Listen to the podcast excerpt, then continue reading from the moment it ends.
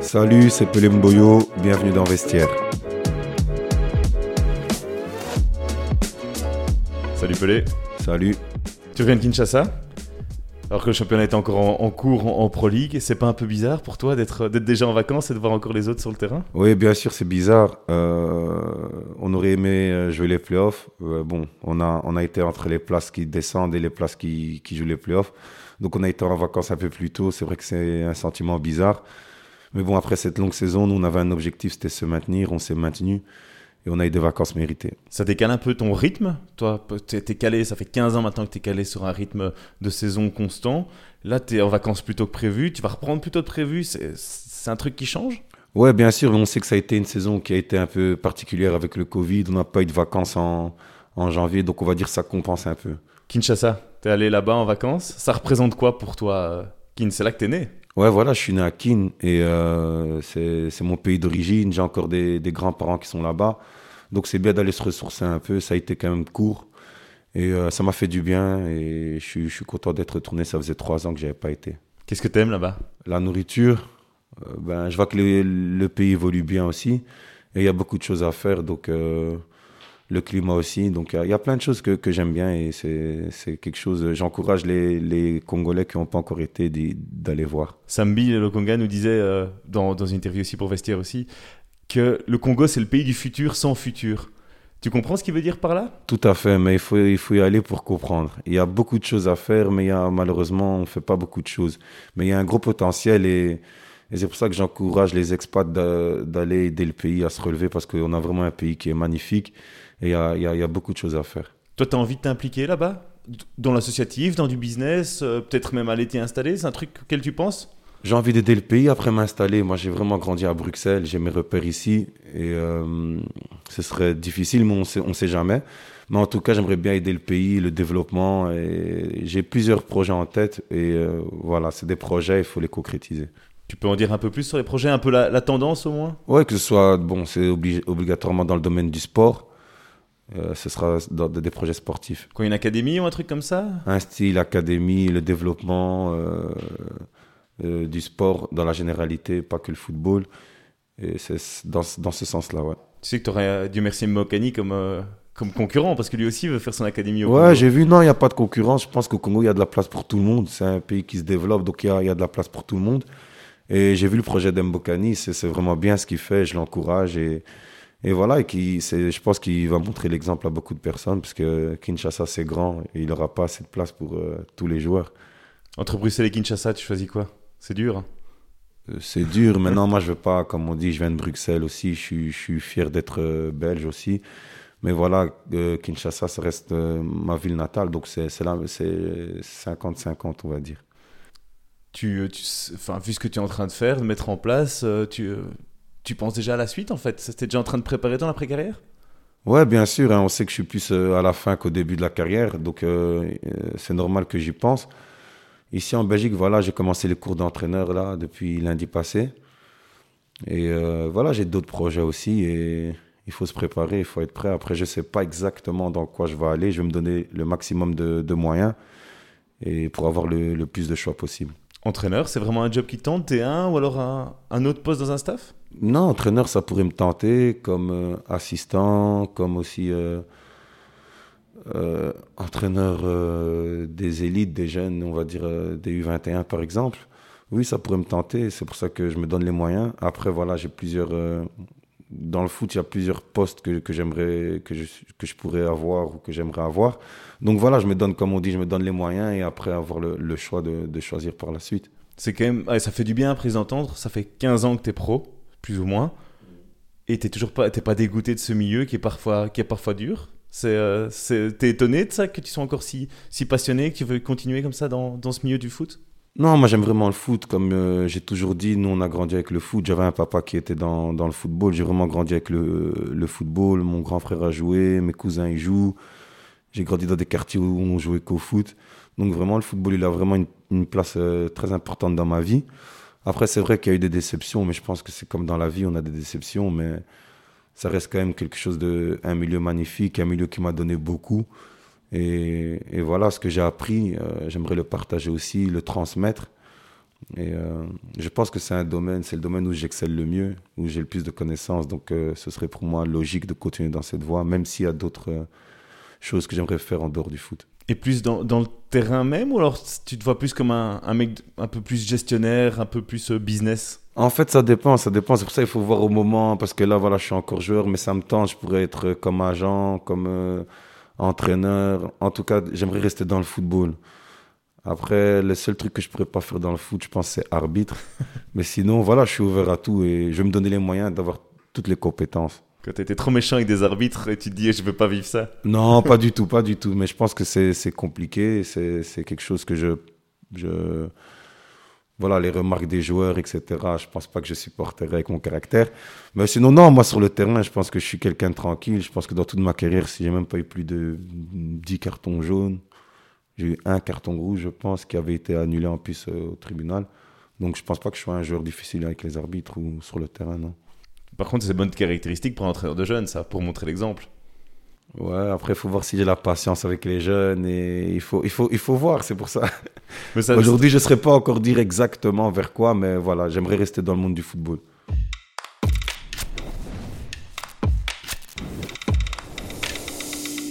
Je reviens deux secondes sur le, sur le Congo.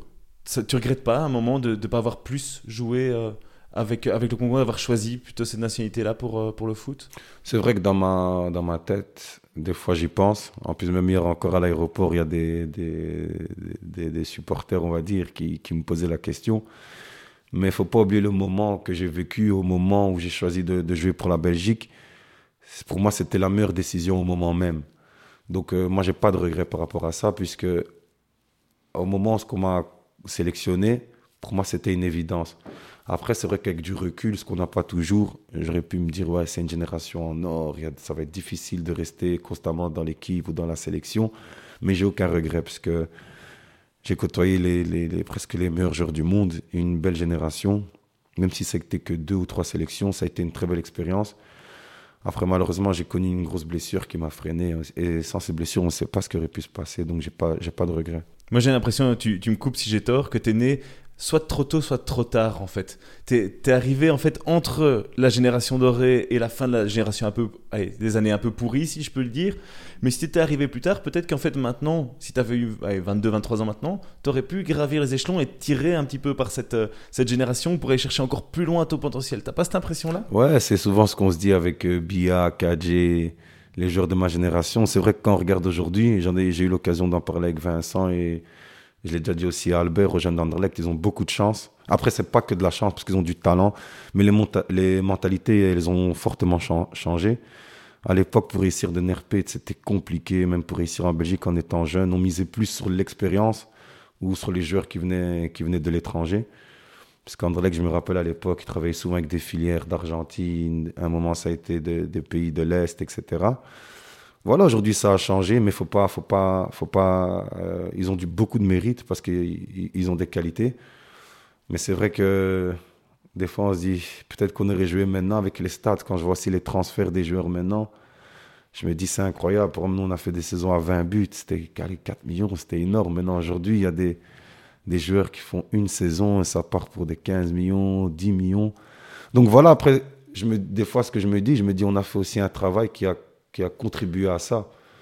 Un peu génération sacrifiée. c'est c'est- Voilà, c'est un peu, on a, on, a, on a travaillé, voilà, même les anciens, même les Wesley Song, ça part, c'est tout, tout le monde, allez, je dis Philippe Albert ou les anciens joueurs, les frères Mpenza, c'est le travail de tout, de tout le football belge, quoi. Donc, euh, tout le monde a mis sa pierre à l'édifice pour qu'aujourd'hui le football belge soit reconnu, que ce soit les coachs, les décideurs, etc. Et ouais, on est arrivé un peu entre les deux. Et à l'époque, c'est vrai que quand on regardait l'équipe nationale à l'époque, c'était que des joueurs du, championnat belge. Donc, je pense qu'on aurait eu notre place aussi. Et voilà, on est un peu entre les deux, mais, on est content pour les jeunes aujourd'hui et ce que la Belgique euh, représente aujourd'hui en termes de football mondial, on est fiers. C'est vrai que quand tu vas à l'époque, tu étais le transfert le plus cher de l'histoire entre deux clubs belges, c'était 4 millions et demi. Depuis lors, ça a été mais laminé ton, ton, Ouais, ton ouais. C'est complètement ouf quand tu y penses. hein. Ouais, mais c'est logique. Hein. Dans 10 ans, ce sera encore euh, pire. Et voilà, le, ça va faire que monter dans, dans ce sens-là. Et voilà, tous les records, de toute façon, ils sont faits pour être euh, battus. Mais oui, le football belge, il a, il a, il a évolué. Et tant mieux pour les jeunes. Aujourd'hui, les jeunes, ils ont beaucoup de chance. Ils ont en tout cas pas plus de chance qu'à l'époque. Et j'espère qu'ils vont, qu'ils, qu'ils, qu'ils vont saisir les opportunités qu'ils ont aujourd'hui parce que le championnat belge est un championnat très respecté. Quand je vois les transferts aujourd'hui de, des joueurs qui vont de, de, Beveren en Série A directement, à l'époque, par exemple, comme je dis, de Wesley Song, à l'époque, tu étais meilleur buteur en Belgique, tu allais à Twente. Et donc, euh, et donc voilà, aujourd'hui, c'est bien pour les jeunes. Ils peuvent rêver grand et il y a plein d'exemples. En plus, euh, la plupart des joueurs qui partent, ils, ils performent. Donc, euh, c'est bien pour le futur du football belge. Tu te dis pas que, allez, quand tu vois maintenant l'encadrement des jeunes joueurs, tu en, en as connu plein sur ta carrière des jeunes qui explosaient, tu dis pas, c'est un, allez, je suis un- si j'avais eu cet encadrement-là, si j'avais eu cette formation, ce, mais vraiment ce cadre, parce Mhm. que c'est ça qu'on leur offre, ce cadre, j'aurais été encore plus loin dans ma carrière. Ouais, bien sûr, c'est, on se dit ça, mais après, il faut vivre avec son temps. Les anciens qui ont joué aussi avant moi, ils peuvent se dire aussi, si j'avais eu les mêmes conditions que Pelé, que la génération là, ça aurait été différent. Et voilà, c'est, c'est l'évolution, c'est comme ça. Et dans, je pense que ça va faire qu'évoluer. Il faut vivre avec son temps. En mon temps, j'ai fait ce que j'avais à faire. Et voilà, j'ai, pas beaucoup de regrets. J'ai pas de regrets. Pr- Pratiquement, je suis content de ma carrière. Et aujourd'hui, euh, voilà, le football belge, il est ce qu'il est. Et, et voilà, chacun vit avec, avec son époque. Moi aussi, j'ai entendu des anciens qui me disaient, voilà, Pelé, t'as eu plus de chance que moi. Donc, je pense que c'est un peu l'histoire aussi. C'est clair. Cette génération des, des diables que, que tu as connue, à quel point elle t'avait impressionné euh, à l'époque, tous ces, tous ces gamins? En plus, tu les as bien connus. Je pense Mhm. à des Romelu, euh, des gars comme Michi, par Mhm. exemple. C'est des gars que tu connais euh, par cœur. Comment tu juges un peu cette évolution folle de, ces gars-là? Mais moi, en fait, l'évolution du football belge, elle ne m'étonne pas. Et comme je disais à, plein de gens, nous, quand on était petits, par exemple, qu'on allait dans les tournois, qu'on jouait contre l'Ajax, contre Lyon, on gagnait. Et je pense que maintenant, voilà, les générations sont arrivées euh, en pro. Et, voilà, maintenant, la, réalité, ce qu'on vivait en jeune, en fait, ça se passe maintenant aujourd'hui en équipe A. Et quand moi, je voyais les, Lukaku, les Michi, Benteke, etc., De Bruyne, bah, tu sentais qu'il y avait quelque chose de, de, pas normal et qu'il y avait vraiment, de la qualité. J'ai pu assister à trois matchs sur le, banc en live, c'était vraiment impressionnant et tu sentais que même les adversaires, ils respectaient, la Belgique. Mais pour moi, il n'y a pas de. Je pense qu'on a une très bonne formation en Belgique. On a été souvent sous-estimé. Et euh, aujourd'hui, la formation qu'on a eue, elle, elle, elle, elle paye aujourd'hui. Quand tu étais chez les Diables, justement, moi j'avais cette impression, en tout cas de l'extérieur, que tu pas si loin en fait de, de ce top niveau, de, de- du niveau d'un Benteke ou d'un gars comme ça. Est-ce que sans ce Pépin Gang, tu penses que tu aurais pu suivre dans, dans ce groupe? Être, être encore un des 3-4 à te battre pour la place euh, derrière Lukaku? Honnêtement, si je dois répondre honnêtement, je ne veux pas revendiquer me dire que j'aurais atteint le même niveau que Romelu ou le même niveau que Benteke ou que Batshuayi, mais je pense que j'aurais pu être proche, on va dire, dans, on va dire s'il y aurait un blessé parmi Divock ou quoi, être le, quatrième, le cinquième, sixième, sans ces, pépins. Parce que c'est vrai que, voilà, c'est vrai qu'il y avait une différence de niveau, mais quand tu joues aussi avec des bons joueurs, ça devient beaucoup plus facile aussi.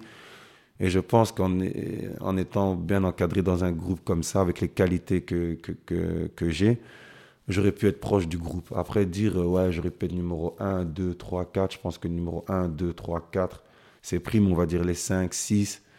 Je pense que j'aurais pu être En embuscade, dans, le train, voilà, on, on- on va dire. Après, il y a eu- il y a- il y a eu des... Il y a eu la blessure, ça m'a pris du temps, et puis le train, on va dire, il il est, il est, il est passé. C'est le pire moment de ta carrière, ça? Quand tu, quand tu regardes en arrière, c'est cette période à Genk où on entendait énormément de toi. C'était le step que tu devais passer Mhm. pour être euh, ben, un des meilleurs attaquants de Belgique. Et là, tu, tu l'as manqué à cause d'un pépin qui n'était pas de ta faute, en fait. À quel point c'est frustrant maintenant? Ça fait, euh, ça fait quoi? 6-7 ans maintenant? Ouais, ça a été, c'était, c'est le moment le plus difficile de ma carrière. C'était, c'était difficile parce que à chaque fois que je jouais à Genk et que j'étais bien, je marquais. Et puis il y a eu ces, ces, ces, ces- j'avais, j'ai eu des pépins physiques. Et puis on m'a collé une étiquette aussi de joueur fragile, qui est souvent blessé, etc. Donc ça a été difficile. Et ce qui a été très frustrant, c'est qu'on on aurait pu voir sentir les choses et on les avait vues parce que j'avais pas fait de préparation. J'avais pas fait de préparation avec Gand. On savait que je devais partir de Gand, donc je m'étais pas entraîné. Quand je suis arrivé, les tests physiques, ils étaient pas bons. J'avais fait un programme où ce que je devais pas être titulaire pendant les quatre premiers matchs, où ce que je travaillais ma condition à côté, où ce que je rentrais. Et je me rappelle, je fais trois entraînements. Euh, Mario Ben, il vient me voir, il me dit, tu commences peut-être demain contre le Standard. Je lui ai dit, je suis pas prêt.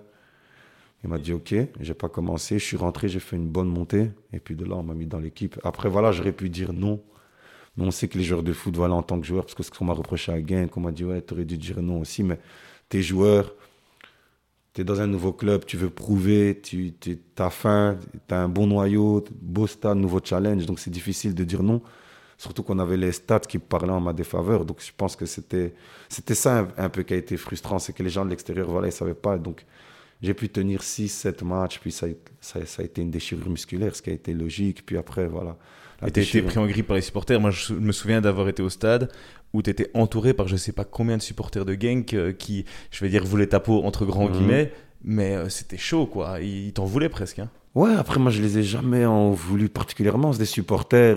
C'était un transfert. Ils comptaient beaucoup sur moi. J'ai eu beaucoup de discussions avec les supporters. Parce que je sais pas si à chaque fois qu'ils sont venus, moi, j'ai jamais fui. Non, dans, dans mon souvenir, tu étais là et tu voilà, j'ai dialogué avec eux. Voilà, j'ai jamais eu peur des supporters ou quoi. J'ai du respect pour ces gens. Je sais que c'est des gens, des fois, qui mettent toutes leurs économies dans, dans un club et qui savent pas toujours la réalité non plus. Et voilà, c'est des gens qui sont qui, qui, lisent beaucoup et voilà, on sait que dans les médias c'est pas toujours la vérité, désolé. Et euh, donc euh, et euh, voilà, donc moi j'ai toujours je, je, les en veux pas, je n'en ai jamais voulu, c'était un peu logique. Je, je, suis aussi supporter par exemple de Barcelone, des fois voilà, il y a des joueurs qui jouent mal, je suis derrière ma télé. je m'énerve aussi. Donc voilà, je peux comprendre. Moi c'est pas eux, eux je les en ai jamais voulu.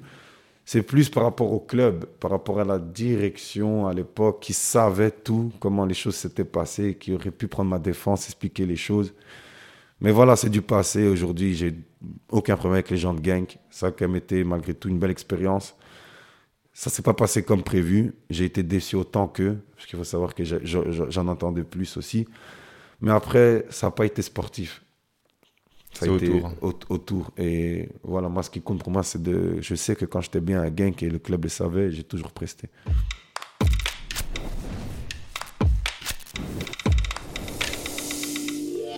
Quand tu regardes ta carrière, tu te dis, et je prends, c'est Anthony Vandenborg, un, un de tes très bons amis qui, qui disait ça, qu'il considère lui qu'il a tiré le maximum de son potentiel vu son caractère en fait. Que oui, il avait plus en lui, mais que vu son comportement, bah, il a tiré déjà le max quasi de sa carrière. Toi, tu considères que tu as tiré le max de ta carrière? Que tu n'aurais pas pu faire, euh, pas pu faire mieux? Que tu as tout donné, je veux dire Moi, j'ai toujours tout donné. Après, ce qu'il dit, moi, je le rejoins parce que le foot, il ne dépend pas que de toi. Il y a aussi des choix, des décisions. Il y a des décisions que, que j'aurais dû faire, qui auraient pu changer tout. Comme par exemple? Après, ça dépend. Par exemple, allez, bêtement, euh, j'aurais pu signer à Nuremberg par exemple, je suis parti à Nuremberg, j'avais un contrat, c'était la Bundesliga, mais dans ma tête, moi, après Genk, en fait, c'était Anderlecht. J'avais déjà un pré-contrat avec Anderlecht depuis, on va dire, avril de la fin de saison. Après Gand ou après Genk Après Gand. Après Gand, ouais. Donc, quand moi je fais la saison, en fait, on va dire que la saison n'est même pas encore terminée, que pratiquement, je suis déjà d'accord avec Anderlecht sur un contrat de 4 ans et demi ou 5, 5 ans. 4 ans ou 5 ans, je me Et aussi des montants records, euh, était voilà. sortir le paquet pour voilà, toi. donc euh, pour moi, dans ma tête, j'en avais parlé aussi avec Wilmot. Et moi, en fait, ce qui a un peu faussé mon, mon mercato, c'est le fait que, voilà, que j'avais parlé avec Wilmot, qui m'avait dit, si tu vas à Anderlecht, avec la saison que tu as faite, tu connais le championnat belge, on joue la Ligue des Champions directement si j'allais à Anderlecht, qu'il allait sûrement me prendre. En tout cas, je serais dans les 4 pour la, la, la, Coupe du Monde. Et moi, c'était un rêve de faire une Coupe du Monde au Brésil. Je m'appelle Pelé, tu vois. Historiquement, c'était un, un, truc de, voilà, c'était un truc de malade. De, un gars de Bruxelles, je fais la Coupe du Monde au Brésil avec une génération comme celle-ci. Puis d'où tu viens, c'est aussi tout le storytelling qui va avec. Voilà. Et donc, pour moi, dans ma tête, je me suis concentré. J'ai été à Reading. J'aurais pu signer à Reading. Aussi à ce moment-là Ouais, le même mercato. Et tous les offres, je les ai apportés à Anderlecht. Ils avaient toutes les offres que j'avais. Il y avait Reading, Nuremberg concret. Après, il y a eu l'histoire de West Ham aussi, qui a refusé et tout. Et euh, voilà, mais concrètement, j'avais des beaux challenges sportifs, mais dans ma tête, je me suis dit, fais le truc, parce que Reading, par exemple, il restait 4 journées, je pense, il devait faire 12 points ou 9 points, et jouer contre City, et ils allaient descendre en, en, championship, en championship. Puis j'ai eu Hull City qui allait monter, il montait. Et ça, c'est des offres concrètes. Puis Nuremberg aussi. Et une mode, j'en ai parlé avec une mode qui m'a dit, va dans un club où tu vas dominer, où tu vas faire tes stats, où tu vas marquer et c'est sûr que tu vas aller à. Allez, c'était à l'époque, il n'y avait pas encore Batshuayi. Il faut savoir qu'il y avait Benteke, Lukaku et Miralas. Il n'y avait pas encore Divock. Et qui étaient encore des jeunes. Hein, qui étaient encore des jeunes, voilà. donc on va dire, après eux, J'étais l'attaquant d'Anderlecht, on va dire. Donc dans ma tête, moi, j'ai bloqué tous les transferts. J'ai, j'ai- j'ai- j'ai- allez, j'étais à Reading, je calculais même pas. Et il s'est passé quoi avec Anderlecht alors? Et puis après, ça a été capoté par rapport au Anderlecht a demandé à payer en plusieurs fois. Et, et Gant voulait une somme tout de suite. Et moi, je me suis senti floué parce que ça a duré deux mois. hein. J'ai vu Herman Van Olsbeek, peut-être, je sais pas. À un moment, je crois que je jouais déjà Anderlecht. Je le voyais presque toutes les semaines. Puis à la fin, du jour au lendemain, il restait deux semaines du mercato. Ça traînait trop. Et un jour, moi, j'ai un peu bousculé un peu Anderlecht. J'ai dit, qu'est-ce qui se passe? Il me dit, ouais, t'inquiète, t'inquiète. Puis le président de Gand, il m'a expliqué. Il m'a dit, Pelé, on ne peut pas accepter. Nous, on veut une somme tout de suite. On est d'accord sur le montant. On ne comprend pas comment Anderlecht ne veut pas payer la somme. Donc même moi, je me suis dit, c'est bizarre, comment ils veulent pas payer, bref. Donc ça, il restait deux semaines, j'avais tous les clubs, voilà, ils avaient déjà fait leur mercato. Puis en dernière minute, Genk est arrivé avec, voilà, ils ont mis l'argent sur la table. Puis voilà, comme dans ma tête, j'étais déjà en partance de Gand, ben, j'ai signé à Genk. Tu vois, c'est des trucs, c'est difficile à saisir hein, pour le public. Tout ce qui Ouais, s'est passé derrière, voilà. tout, ce que, tout ce à quoi tu as renoncé en fait. Voilà, finalement. donc c'est plus par rapport à ça, c'est par rapport à des choix, c'est pour expliquer les choix, mais sinon, moi, j'ai toujours donné le, le maximum et je n'ai pas de regrets, en fait. Et tu réagis comment quand il se passe ça? Là, tu es prêt à aller en direct, tu te dis, tu as la Coupe du Monde en ligne de mire, puis finalement, tu arrives à, à Genk, ça se passe pas comme prévu. Comment tu fais pour retomber sur tes pattes en fait à ce moment-là? Non, mais dans la vie, on n'a pas le choix. hein. C'est comme dans la vie de tous les jours. Il faut, il faut se relever à chaque fois. Il faut se battre. Après, voilà, moi, je suis pas quelqu'un qui, qui se plaint, qui se morfond sur son sort. Mais voilà, la déception la vie était tournée. Après, Genk aussi à l'époque, c'était pas mal. Bien sûr, c'était pas Anderlecht, mais il venait d'être euh, gagné de la Coupe de Belgique. Genk, c'est un club super stable. Et, et voilà, après, je pense que si j'aurais aussi performé à Genk, j'aurais pu avoir des chances. On jouait l'Europa League aussi. Et voilà, j'ai travaillé, je me suis donné à 100% à Genk. J'étais content aussi d'arriver à Genk. C'est vrai que quand on m'a dit Genk au début, après quand je suis arrivé, j'ai vu le club, etc. J'étais content. Je suis pas allé là-bas comme, comme pour dire voilà, je vais parce que non, je, suis parti et j'étais hyper motivé. Mais comme j'ai dit, voilà, j'ai pas de, pas de regrets. Moi, j'ai toujours donné le maximum. Et après, peut-être que des fois, il n'y a pas eu les bons choix ou les, les, les bonnes offres qui sont venues, mais j'ai pas de regrets. Tu es surpris avec tout ce qui s'est passé dans, ta, dans ta vie, depuis que t'es gamin, tout ce qui s'est passé dans le monde du football, que tu sois encore là, à 34 ans, en Pro League, à marquer des buts Non, moi je suis pas surpris parce que justement, c'est comme on dit, moi je sais ce que je fais pour être là. Moi je suis quelqu'un qui travaille beaucoup.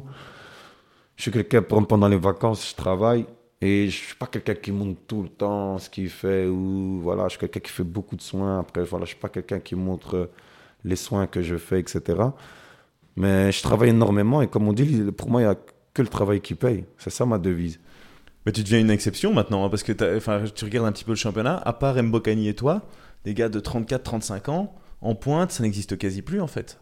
Même à part des, des ovnis à la Messi, ou des gars comme ça, ou à la Ronaldo, c'est de... il y a un jeunisme dans le monde du foot qui fait qu'en fait, euh, ouais, t'es une sorte d'ovni maintenant. Ouais, voilà, il y a aussi Igor de Camargo aussi qui Juste. fait du bon boulot. Et voilà, non, il faut s'accrocher. En plus, hier, justement, je parlais avec Mbokani encore hier. Et c'est vrai qu'en Belgique, on a tendance à penser qu'à un certain âge, euh, surtout maintenant qu'on donne beaucoup de chance aux jeunes, qu'à un certain âge, au-dessus de la, on va dire, trentaine, ça commence à être compliqué. Mais l'âge ne veut rien dire. Que tu aies 16 ans, 36 ans, c'est- les performances, c'est ta forme physique. Si dans les tests physiques, tu cours plus qu'un jeune de ton âge ou voilà, c'est ça qu'il faut qu'il faut qu'on prouve ou être plus décisif que, que, que les jeunes. Et, et c'est aussi des challenges que qu'on se fixe, je pense, de montrer aussi que voilà, à notre âge, on sait courir autant que le jeune, ou même si peut-être on court pas, on rapporte autre chose aussi que, que les jeunes n'ont pas encore. C'est ça qui te fait encore bosser. C'est c'est, euh, l'envie du challenge, de toujours vouloir prouver. C'est ça Ouais, voilà, voilà, c'est toujours, moi je me fixe toujours des objectifs. Et c'est pas que des objectifs chiffrés, c'est par exemple sur la longévité, sur. euh, sur euh, voilà, c'est travailler, travailler, travailler, tirer le maximum et plus avoir de regrets en fait. Parce que ce qui est le plus dur, c'est de, de regretter. Et moi, je, me, je fais tout pour ne pas regretter. Après, voilà, je sais pas quand. Peut-être qu'il me reste deux ans, trois ans, quatre ans, ça je sais pas. Je- moi, je me dis pas. Et tu sens quoi? Au fond de toi, tu moi, sens je me quoi? sens bien. Tu sens que tu peux encore faire 5 ans? Je pense pas comme ça. En tout cas, je, je me sens bien. À l'heure d'aujourd'hui, voilà, je, je, je, me sens pas comme ouais, je suis à- en fin de carrière. Ou, Tu te sens pas vieux, tu peux je le fais dire. tous les entraînements. C'est même pour dire, des fois, à Saint-Tron, les jeunes, ils me disent, mais tu t'entraînes trop. Ah, c'est à ce point-là? Ouais, voilà, euh, pourquoi tu t'arrêtes pas cette séance et tout. Donc, voilà, moi, je me sens, bizarrement, je me sens, voilà, je me sens bien. Tu dois faire des trucs spéciaux, des soins Est-ce que. Ouais, Mais- ap- après, ce qui a changé par rapport à quand j'étais jeune, je fais beaucoup plus de soins. On va dire, moi, j'ai que 25 ans, je calculais pas les soins. Et peut-être ça aussi, c'est peut-être un regret qui a, qui a. Mais parce que tu étais moins encadré aussi. Voilà, et, et, et voilà, on dit souvent, quand tu es jeune, c'est quand tu as le problème que tu veux trouver la solution. Mais dans la vie, il faut essayer de trouver la solution avant que le problème arrive. Et c'est ça maintenant un peu ma devise, c'est que je fais beaucoup de prévention, j'essaie. Je, je, Après, voilà, tu peux faire de la prévention et te blesser. Mais en tout cas, je me donne le maximum de moyens d'être bien. Après, voilà, comme je dis, le reste, ça dépend de Dieu. Moi, je suis croyant. Si, voilà, il a, si tu dois être blessé, tu vas te blesser. Mais aujourd'hui, je me donne les moyens. Ça veut dire que je fais des soins, mon alimentation, ma récupération, les heures de sommeil, c'est important. Comment t'expliques? On, en discutait, tes, tes, tes potes d'enfance, Hervé Cagé, Geoffrey Moujangibia. Comment ça se fait que ces, ces gars-là, et même Anthony Vandenborg, sont sans contrat pour le moment, alors que c'est des gros talents C'est question de chance, c'est une question de contexte, alors que toi, tu es toujours là moi, moi, je pense, voilà, c'est comme vous avez dit, c'est des super joueurs, des gros talents, mais je pense qu'il y a beaucoup aussi de, des fois, des malchances ou des, des choix. Mais je pense que c'est des mecs qui assument. Quand ils ont fait des erreurs, c'est les premiers à dire qu'ils ont fait des erreurs.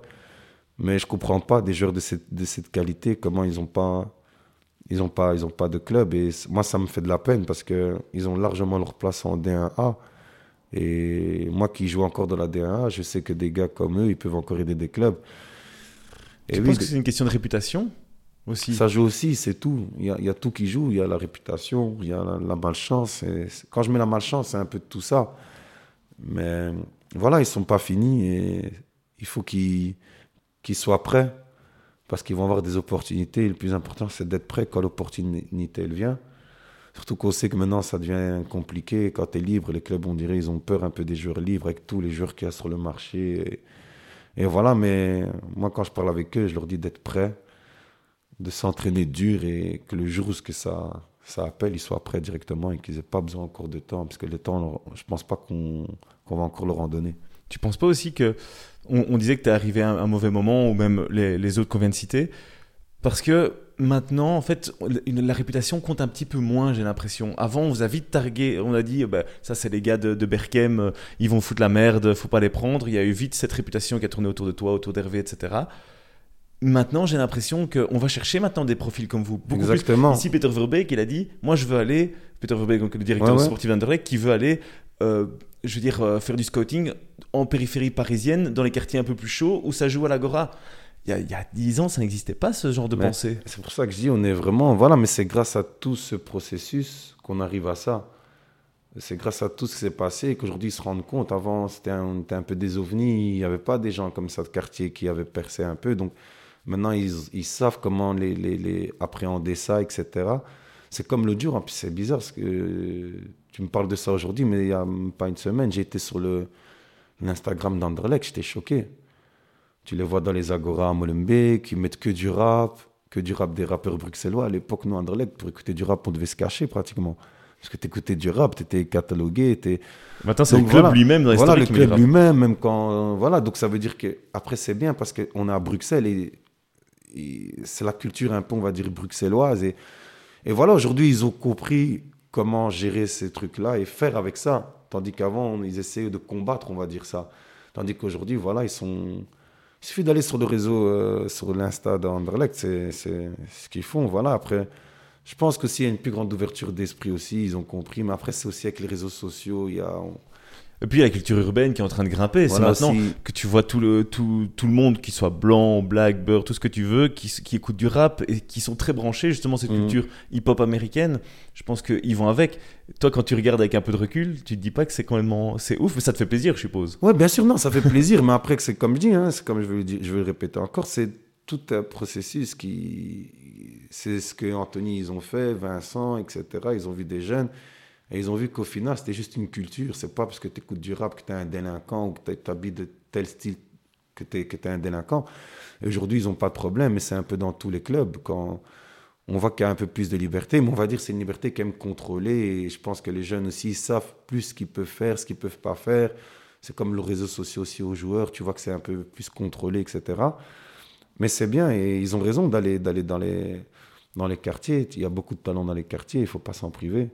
Pour toi, c'est Vincent compagnie qui a tiré la, je veux dire, le, le wagon. C'est quand même un gamin des quartiers nord de, de Bruxelles, qui n'a pas grandi dans, dans, dans, la richesse, euh, qui est aussi euh, d'origine congolaise.